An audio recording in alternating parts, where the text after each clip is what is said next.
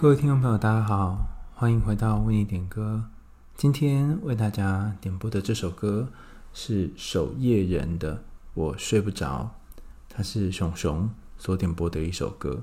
虽然叫做熊熊哈，但是它的点播名字呢，后面真的有一只很像是睡不饱的熊的样子。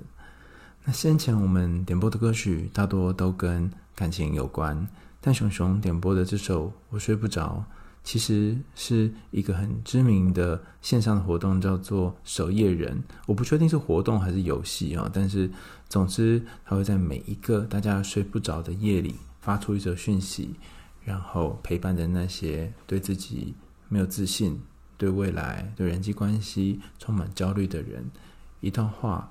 然后陪他们在这个漫漫长夜里面，不论最后有没有睡着。而熊熊想要讲的故事，并不是感情上的故事，而是他在他生活的地方被霸凌的故事。霸凌是一个非常困难解决的议题。那我自己以前大概国小跟国中的时候，也有过类似的经验，所以后来花了一些时间去研究有关于霸凌的心理学。就发现，嗯，它真的是一个不容易解决的状况。倘若不论你是学生、老师，或者是公司的员工、老板，哈，如果公司有发生或者学校发生霸凌的事件的话，要处理起来真的是非常非常棘手。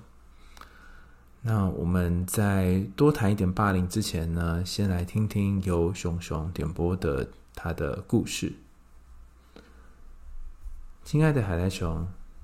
那时，我每天在一直被霸凌的状况下，我几乎没有好好睡一觉非常久了。除了每天早上要面对霸凌者的殴打、屈辱、谩骂，晚上还会因为那些霸凌的言语搞得失眠，或者睡到一半惊醒。那时，我每天的睡眠时间大概只有一到两个小时。有时还直接醒着，到了隔天的早上，我那时除了依靠药物之外，真的不知道该怎么办。但就算靠了药物，失眠的状况几乎完全没有比较变好。我有试着问过我的辅导老师，有什么状况能够让我的失眠减少吗？辅导老师对我说：“你之所以会失眠，是因为你太在意那些话了。现在你最重要的事情是让自己不要一直去想那件事。”我建议你可以听听音乐，做你喜欢的事，找人聊聊天。所以后来，当我在想起那件事情的时候，我就上 YouTube 找歌曲来听。令我意外的是，竟然 YouTube 知道我失眠，因为在我的首页连续出现了好几部跟失眠有关的影片和音乐。第一部影片就是《守夜人》，我睡不着这首歌。于是我点进去听，一听就爱上了。而且这首歌陪我度过了无数个失眠的夜晚。我真的很感谢守夜人制作了这首歌，这首歌陪伴我好多好多个晚上，现在也是。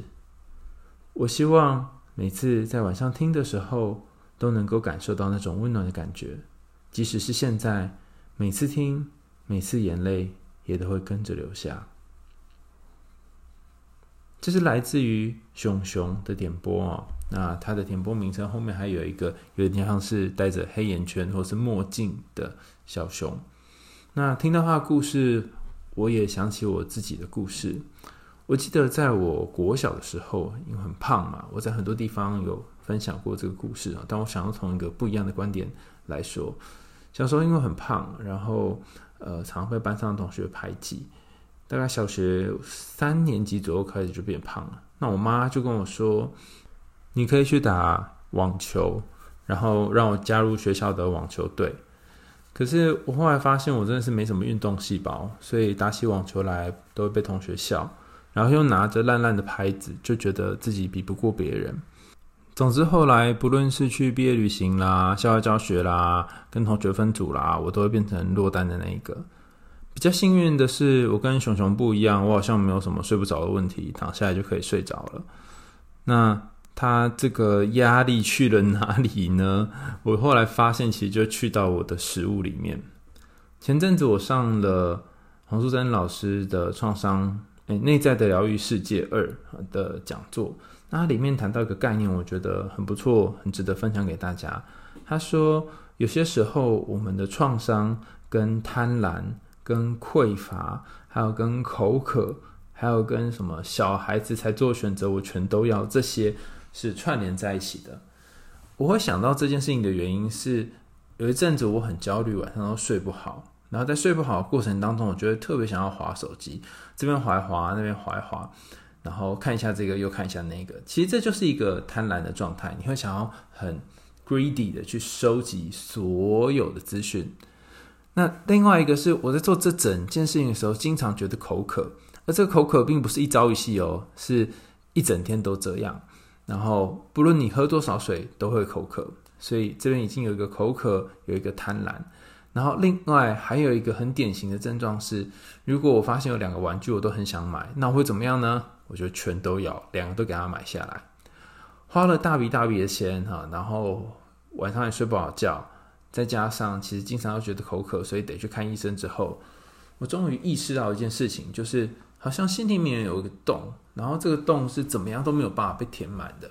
我看起来在做一些事情，试图去填满这些洞，但实际上。并没有真的有办法把这个洞给填满，就像是那个守夜人的 MV 一样啊，就是这一个睡不着的人在床铺移动在城市之间，看到其他也有很多人似乎也睡不着，似乎也有他们自己的感觉的时候，似乎他内心也有一个部分开始产生了变化。可是这一个变化必须开始于他先把手机丢到床角。然后在床上试着在城市里面漫游才行。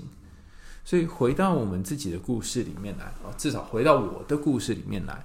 我如果要呃告别当时这种不断吃东西、不断买东西的过程，该怎么办呢？哈，那第一种做法就是停止使用手机购物嘛。那如果我不再用手机购物，或许那个贪婪的东西就会少一点点，或者不要开启它的 APP。那另外一个是，那吃东西怎么办呢？我就是一直吃，一直吃，一直吃，然后好像胖了两三公斤吧。好，那一直吃，一直吃，一直吃，表示表示我有一个好需要的东西一直没有被满足。我想了很久，后来想想，可能就是爱吧。我还没有得到我想要的那种爱的满足。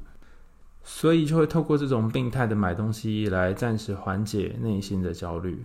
回到熊熊的故事，其实霸凌是一件非常难以处理的事。过去有许多研究想要知道，有协助霸凌教育的学校跟没有霸凌教育介入的学校相较起来，哪一组学校的霸凌事件比较少？结果发现，有霸凌介入教育的学校，虽然对于霸凌事件有更多的认识跟了解。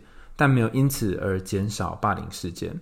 其他的研究也发现，在班上任何一个人都有可能会有人讨厌，而你讨厌的那个人呢，平均会有九个以上讨厌他。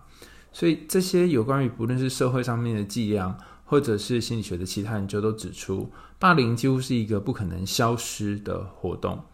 那该怎么办呢？哈，有几种做法，一个是你们的辅导老师教你的做法，请你把注意力放在其他的事情上。这个说法其实有些时候有用，有些时候会很伤人哈。那我并不是怪说你辅导老师做的不好，而是或许你的讯息里面只透露了一部分，他应该还是有安慰你，然后有陪伴你，只是最后给了你的建议是，呃，希望你可以多找找看有没有别的有兴趣的东西。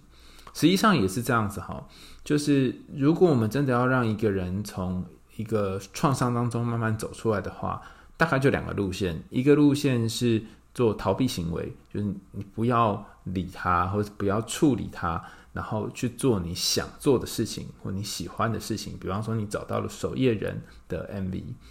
另外一条路线呢，就是直接去理他，哈，刚好相反，哈，直接面对他，直球对决，去看看这一个对你来说压力很大的霸凌是什么，或者是直接跟那个霸凌你的人直接对峙起来，当然不知道打起来，哈，但是就是跟他直球对决。我看过一个直球对决的影片，是说，当对方骂你什么时候，你都你就多多称赞他。比方说，你这个贱人，然后你跟他说，嗯，你口才真好。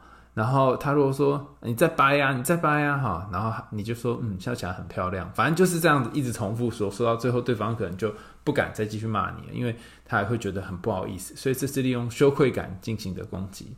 但我觉得这个影片哦，真的有点太完美了，因为你真的被霸凌哈，那个长久以来的压力是不可能让你做出这种嬉皮笑脸的行为的，所以呃，最后通常大部分这个处理霸凌的结果比较。能够让学生适应比较好的方法呢，其中一种做法就是直接转学。虽然我知道你试图跟导师、跟老师讨论过了，但是却没有好的结果。或许是他们太忙，或者他们有他们自己的考量等等。不过，呃，在这些考量之外，还有你自己的考量。比方说，你的家人怎么样理解你的状况了？他们知道你在学校的情形吗？他们会愿意协助你去办转学吗？你有转学的资源吗？或许在这个学校看起来像是有问题的你，在另外一个学校，你可能就不是问题。有些时候并不是你不好，而是这个环境不适合你。当你看穿了，哦，原来环境跟我之间的互动需要达到某一种平衡，好的关系才会发生。当你看见这件事情之后，你就不会一直在把罪过怪在自己身上，一直怀疑自己是不是做错什么才害到别人。今天的为你点歌就到这里告个段落啦，感谢大家的收听，也感谢招财猫的赞助，赞助了八八八。那有一个伙伴，呃，我忘记你叫什么名字了哈，就是你好像那个写讯息来说，你想要你那一篇的文字档，没有问题，那可以就是写信到呃那个下一次的点播当中，你可以写再写一个点播，然后。你可以说说说你的点播完的心情，然后呃附带上你的信箱，说你希望收到上一次点播的内容。好，那我们就尽快的请助理寄信给你。我们下次见啦，拜拜。你等待的讯息是一天过去，有没有被谁找到的奇迹？之间的感受一样的疏离，我不是自己活在黑暗里，平行的失去有人等看